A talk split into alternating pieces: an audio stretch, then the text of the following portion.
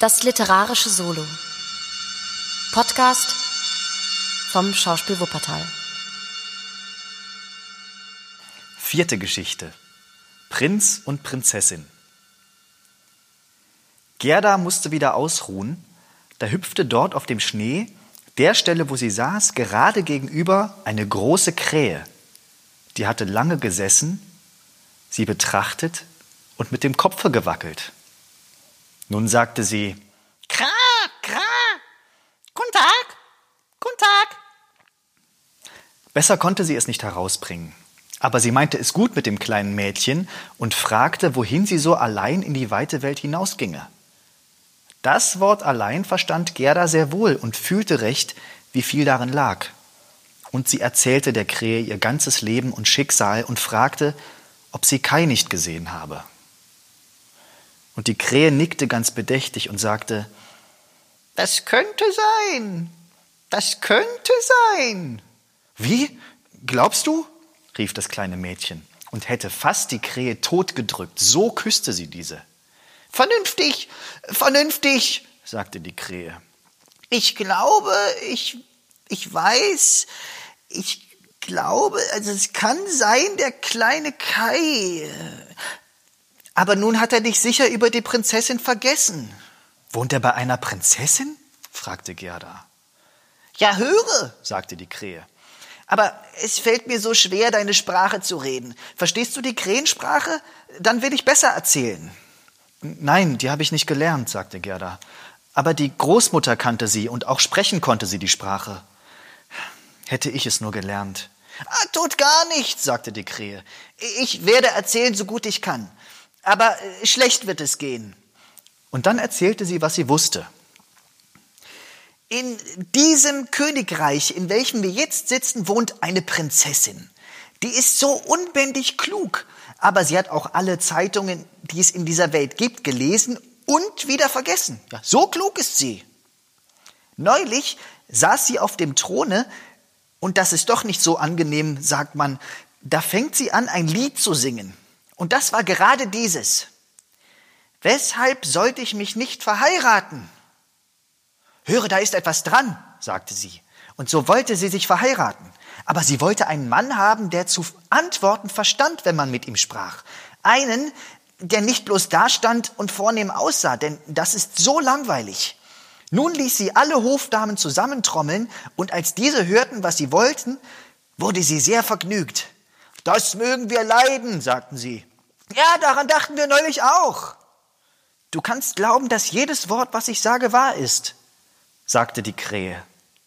Ich habe eine zahme Geliebte, die geht frei im Schlosse umher, und die hat mir alles erzählt. Die Geliebte war natürlicherweise auch eine Krähe. Denn eine Krähe sucht die andere. Und es bleibt immer eine Krähe. Die Zeitungen kamen sogleich mit einem Rande von Herzen und der Prinzessin Namenszug heraus. Man konnte darin lesen, dass es einem jeden jungen Manne, der gut aussehe, freistehe, auf das Schloss zu kommen und mit der Prinzessin zu sprechen. Und derjenige, welcher rede, dass man hören könne, er sei dort zu Hause und der am besten spräche, den wolle die Prinzessin zum Manne nehmen. Ja, ja, sprach die Krähe zu Gerda. Du kannst es mir glauben, es ist so gewiss wahr, als ich hier sitze. Die Leute strömten herzu, es war ein Gedränge und ein Gelaufe, aber es glückte nicht. Weder den ersten noch den zweiten Tag. Sie konnten alle gut sprechen, wenn sie draußen auf der Straße waren.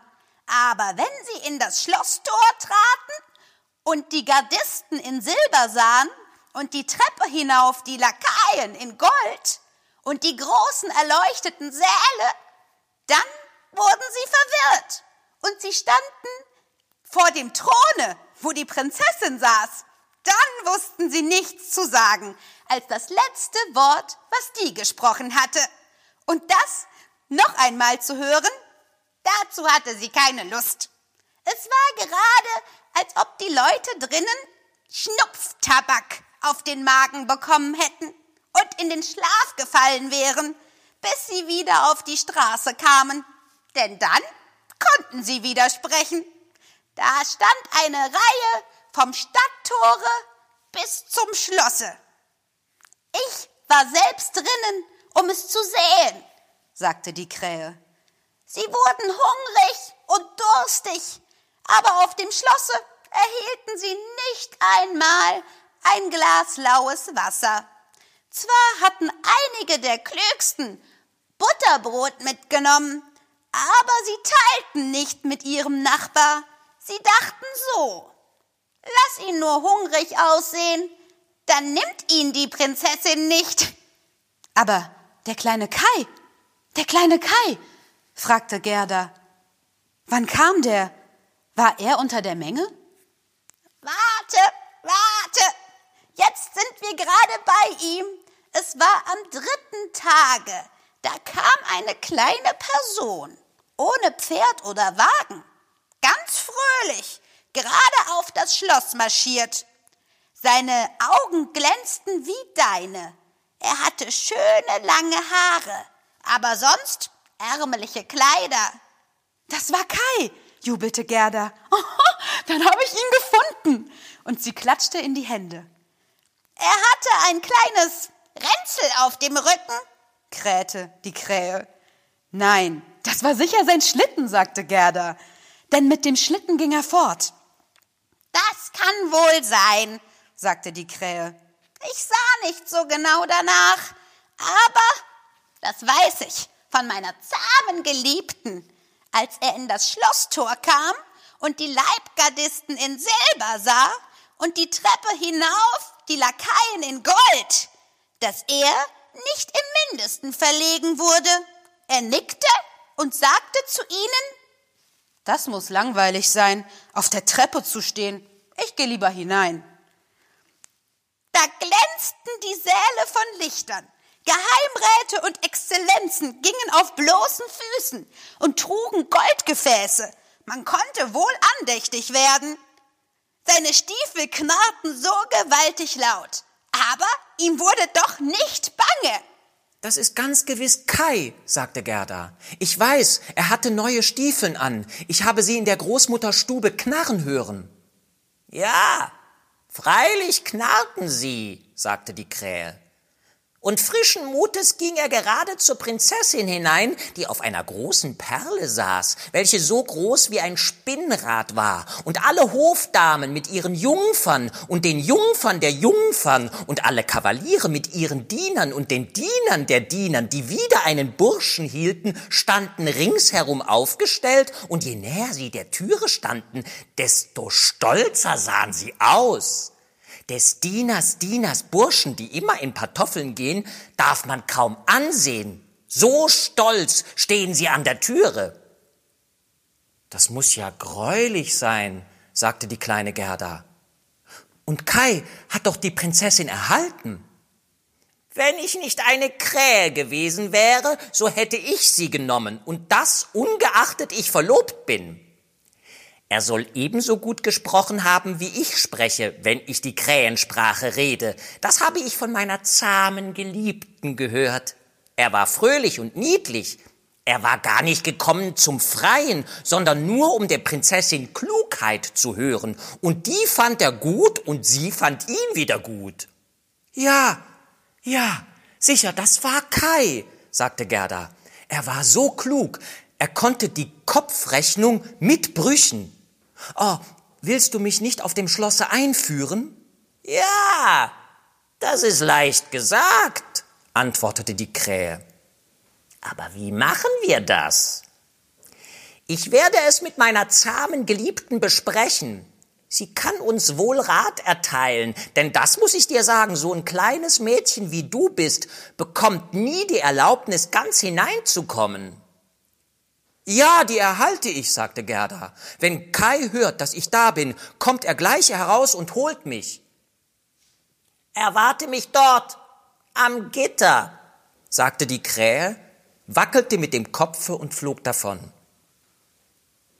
Erst als es spät am Abend war, kehrte die Krähe wieder zurück. Ah, ah, sagte sie. Ich soll dich vielmal von ihr grüßen und hier ist ein kleines Brot für dich. Das nahm sie aus der Küche, dort ist Brot genug und du bist sicher hungrig. Ah, es ist nicht möglich, dass du in das Schloss hineinkommen kannst. Du bist ja barfuß. Die Gardisten in Silber und die Lakaien in Gold würden es nicht erlauben, aber weine nicht. Du sollst schon hinaufkommen. Meine Geliebte kennt eine kleine Hintertreppe, die zum Schlafgemach führt, und sie weiß, wo sie den Schlüssel erhalten kann. Und sie gingen in den Garten hinein, in die große Allee, wo ein Blatt nach dem anderen abfiel. Und als auf dem Schlosse die Lichter ausgelöscht wurden, das eine nach dem anderen, führte die Krähe die kleine Gerda zu einer Hintertüre, die nur angelehnt war. Oh, wie Gerdas Herz vor Angst und Sehnsucht pochte. Es war gerade, als ob sie etwas Böses tun wollte. Und sie wollte ja doch nur wissen, ob es der kleine Kai sei. Ja, er musste es sein. Sie gedachte so lebendig seiner klugen Augen, seines langen Haares. Sie konnte ordentlich sehen, wie er lächelte, wie damals, als sie daheim unter den Rosen saßen. Er würde sicher froh werden, sie zu erblicken, zu hören, welchen langen Weg sie um seinetwillen zurückgelegt, zu wissen, wie betrübt sie alle daheim gewesen, als er nicht wiedergekommen. Oh, das war eine Furcht und eine Freude. Nun waren sie auf der Treppe. Da brannte eine kleine Lampe auf einem Schrank. Mitten auf dem Fußboden stand die zahme Krähe und wendete den Kopf nach allen Seiten und betrachtete Gerda, die sich verneigte, wie die Großmutter sie gelehrt hatte. Mein Verlobter hat mir so viel Gutes von Ihnen gesagt, mein kleines Fräulein, sagte die zahme Krähe. Ihre Vita, wie man es nennt, ist auch sehr rührend. Wollen Sie die Lampe nehmen, dann werde ich vorangehen. Wir gehen hier den geraden Weg, denn da begegnen wir niemandem. Es ist mir, als käme jemand hinter uns, sagte Gerda, und es sauste an ihr vorbei. Es war wie Schatten an der Wand, Pferde mit fliegenden Mähnen und dünnen Beinen, Jägerburschen, Herren und Damen zu Pferde. Das sind nur Träume, sagte die Krähe. Die kommen und holen der hohen Herrschaft Gedanken zur Jagd ab. Das ist recht gut. Dann können Sie sie besser im Bette betrachten. Aber ich hoffe, wenn Sie zu Ehren und Würden gelangen, werden Sie ein dankbares Herz zeigen. Das versteht sich von selbst, sagte die Krähe vom Walde. Nun kamen sie in den ersten Saal. Der war von rosenrotem Atlas mit künstlichen Blumen an den Wänden hinauf. Hier sausten an ihnen schon die Träume vorbei, aber sie fuhren so schnell, dass Gerda die hohen Herrschaften nicht zu sehen bekam. Ein Saal war immer prächtiger als der andere. Ja, man konnte wohl verdutzt werden. Nun waren sie im Schlafgemach. Hier glich die Decke einer großen Palme mit Blättern von Glas, von kostbarem Glase, und mitten auf dem Fußboden hingen an einem dicken Stängel von Gold zwei Betten, von denen jedes wie eine Lilie aussah.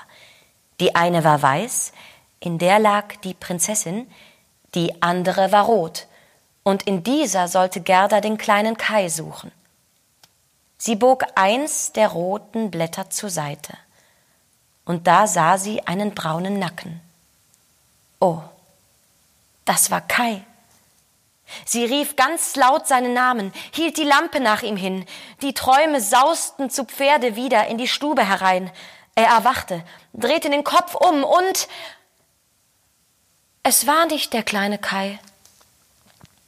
Der Prinz glich ihm nur im Nacken, aber jung und hübsch war er. Und aus dem weißen Lilienblatte blinzelte die Prinzessin hervor und fragte, was da wäre. Da weinte die kleine Gerda und erzählte ihre ganze Geschichte und alles, was die Krähen für sie getan hatten. Du armes Kind, sagten der Prinz und die Prinzessin. Und sie belobten die Krähen und sagten, dass sie gar nicht böse auf sie seien, aber sie sollten es doch nicht öfter tun. Übrigens sollten sie eine Belohnung erhalten. Wollt ihr frei fliegen? fragte die Prinzessin. Oder wollt ihr feste Anstellung als Hofkrähen haben, mit allem, was in der Küche abfällt? Und beide Krähen verneigten sich und baten um feste Anstellung, denn sie gedachten des Alters und sagten, es wäre so schön, etwas für die alten Tage zu haben, wie sie es nannten. Und der Prinz stand aus seinem Bette auf und ließ Gerda darin schlafen, und mehr konnte er nicht tun. Sie faltete ihre kleinen Hände und dachte, wie gut sind doch die Menschen und Tiere. Und dann schloss sie ihre Augen und schlief so sanft. Alle Träume kamen wieder hereingeflogen, und da sahen sie so wie Gottes Engel aus, und sie zogen einen kleinen Schlitten, auf welchem Kai saß und nickte. Aber das Ganze war nur ein Traum, und deshalb war es auch wieder fort, sobald sie wieder erwachte. Am folgenden Tage wurde sie von Kopf bis zum Fuße in Seide und Sammet gekleidet. Es wurde ihr angeboten, auf dem Schlosse zu bleiben und gute Tage zu genießen. Aber sie bat nur um einen kleinen Wagen mit einem Pferde davor und ein paar kleine Stiefeln. Dann wolle sie wieder in die weite Welt hinausfahren und Kai suchen. Und sie erhielt sowohl Stiefel als Muff. Sie wurde niedlich gekleidet, und als sie fort wollte, hielt vor der Türe eine neue Kutsche aus reinem Golde. Des Prinzen und der Prinzessin Wappen glänzte an derselben wie ein Stern. Kutscher, Diener und Vorreiter, denn es waren auch Vorreiter da, saßen mit Goldkronen auf dem Kopfe. Der Prinz und die Prinzessin halfen ihr selbst in den Wagen und wünschten ihr alles Glück. Die Waldkrähe, welche nun verheiratet war, begleitete sie die drei ersten Meilen. Sie saß ihr zur Seite, denn sie konnte nicht vertragen, rückwärts zu fahren. Die andere Krähe stand in der Türe und schlug mit den Flügeln. Sie kam nicht mit, denn sie litt an Kopfschmerzen.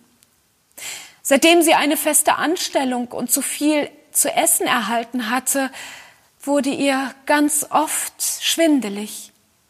Inwendig war die Kutsche mit Zuckerbrezeln gefüttert und im Sitze waren Früchte und Pfeffernüsse.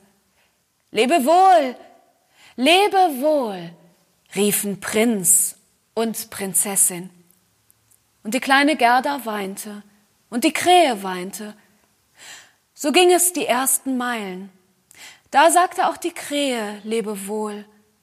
Und das war der schwerste Abschied. Sie flog auf einen Baum und schlug mit ihren schwarzen Flügeln, solange sie den Wagen, welcher wie der helle Sonnenschein glänzte, erblicken konnte. Fünfte Geschichte. Das kleine Räubermädchen. Sie fuhren durch den dunklen Wald, aber die Kutsche leuchtete gleich einer Fackel. Das stach den Räubern in die Augen. Das konnten sie nicht ertragen. Das ist Gold, das ist Gold, riefen sie, stürzten hervor, ergriffen die Pferde, schlugen die kleinen Jockeys, den Kutscher und die Diener tot und zogen dann die kleine Gerda aus dem Wagen. Sie ist fett, sie ist niedlich, sie ist mit Nusskernen gefüttert, sagte das alte Räuberweib, die einen langen, struppigen Bart und Augenbrauen hatte, die ihr über die Augen herabhingen. Das ist so gut wie ein kleines fettes Lamm, wie soll die schmecken? Und dann zog sie ihr blankes Messer heraus, und das glänzte, dass es greulich war. Au! sagte das Weib zu gleicher Zeit. Sie wurde von ihrer eigenen Tochter, die auf ihrem Rücken hing, so wild und unartig, dass es eine Lust war, in das Ohr gebissen. Ah, du hässlicher Balk, sagte die Mutter und hatte nicht Zeit, Gerda zu schlachten. Sie soll mit mir spielen, sagte das kleine Räubermädchen. Sie soll mir ihren Muff, ihr hübsches Kleid geben, bei mir in meinem Bette schlafen. Und dann biss sie wieder, dass das Räuberweib in die Höhe sprang und sich ringsherum drehte. Und alle Räuber lachten und sagten, sieh, wie sie mit ihrem Kalbe tanzt. Ich will in den Wagen hinein, sagte das kleine Räubermädchen. Und sie wollte und musste ihren Willen haben, denn sie war so verzogen und so hartnäckig.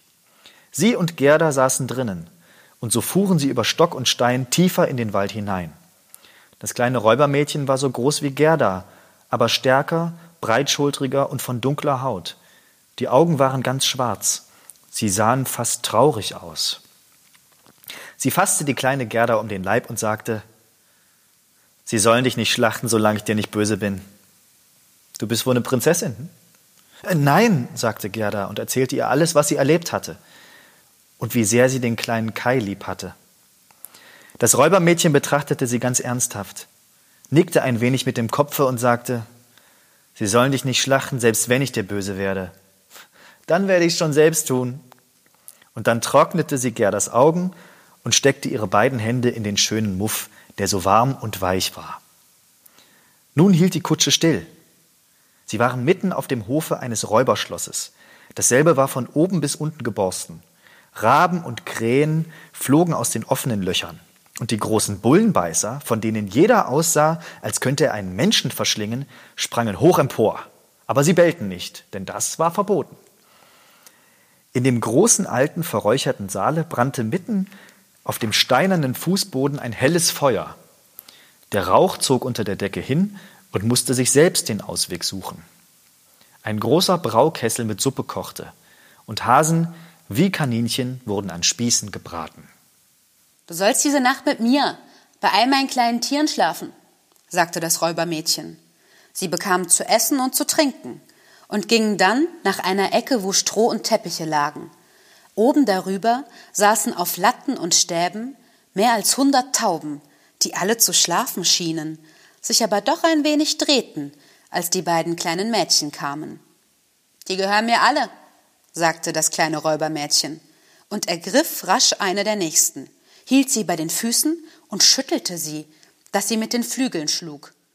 Her, küss sie, rief sie und schlug sie Gerda ins Gesicht. Da sitzen die Waldkanaillen, fuhr sie fort und zeigte hinter eine Anzahl Stäbe, die vor einem Loche oben in der Mauer eingeschlagen waren. Das sind Waldkanaillen.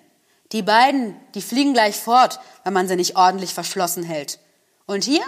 Ah, hier steht mein lieber alter Bäh. Und zog ein Rindtier am Horne, welches einen blanken, kupfernen Ring um den Hals trug und angebunden war. Den müssen wir auch in der Klemme halten, sonst springt er uns fort. An jeden Abend kitzle ich ihn mit meinem scharfen Messer am Halse. Da verfürchtet er sich so. Und das kleine Mädchen zog ein langes Messer aus einer Spalte in der Mauer und ließ es über des Rentiers Hals hingleiten. Das arme Tier schlug mit den Beinen aus, und das kleine Räubermädchen lachte und zog dann Gerda mit in das Bett hinein.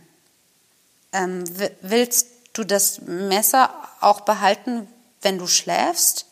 fragte Gerda und blickte etwas furchtsam nach demselben hin. Ich schlaf immer mit dem Messer, sagte das Räubermädchen. Man weiß ja nie, was vorfallen kann. Aber erzähl mir nur wieder, was du vorhin von dem kleinen Kai erzähltest und weshalb du in die weite Welt hinausgegangen bist. Und Gerda erzählte wieder von vorn, und die Waldtauben gurten oben im Käfig, und die anderen Tauben schliefen. Das kleine Räubermädchen legte ihren Arm um Gerdas Hals, hielt das Messer in der anderen Hand und schlief, dass man es hören konnte. Aber Gerda konnte ihre Augen durchaus nicht schließen. Sie wusste nicht, ob sie leben oder sterben würde. Die Räuber saßen rings um das Feuer, sangen und tranken, und das Räuber war und das Räuberweib überkegelte sich. Oh, es war ganz greulich für das kleine Mädchen mit anzusehen. Da sagten die Waldtauben, Grrr, grrr, wir haben den kleinen Kai gesehen. Ein weißes Huhn trug seinen Schlitten. Er saß im Wagen der Schneekönigin, welcher dicht über den Wald hinfuhr, als wir im Neste lagen. Sie blies auf uns Junge, und außer uns beiden starben alle. Grrr. Was sagt ihr dort oben? rief Gerda. Wohin reiste die Schneekönigin? Wisst ihr etwas davon? Die Schneekönigin reiste wahrscheinlich nach Lappland, sagten die Waldtauben zu Gerda. Denn dort ist immer Schnee und Eis. Frage das Rentier, welches am Stricke angebunden steht. Ja, dort ist Eis und Schnee. Dort ist es herrlich und gut, sagte das Rentier. Dort springt man frei umher in den großen, glänzenden Tälern. Dort hat die Schneekönigin ihr Sommerzelt.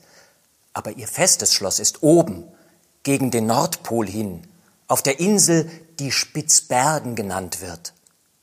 O Kai, kleiner Kai, seufzte Gerda. Du musst still liegen, sagte das Räubermädchen, sonst stoße ich dir das Messer in den Leib.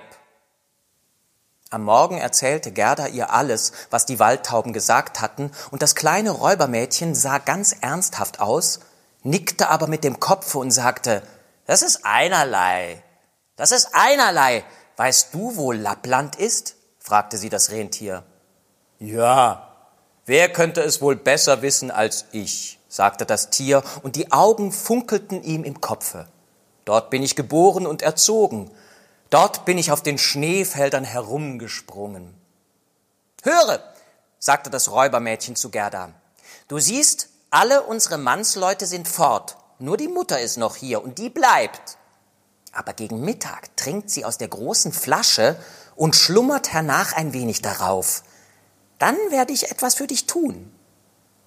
Nun sprang sie aus dem Bette, fuhr der Mutter um den Hals, zog sie am Bart und sagte, ach, mein einzig lieber Ziegenbock, guten Morgen.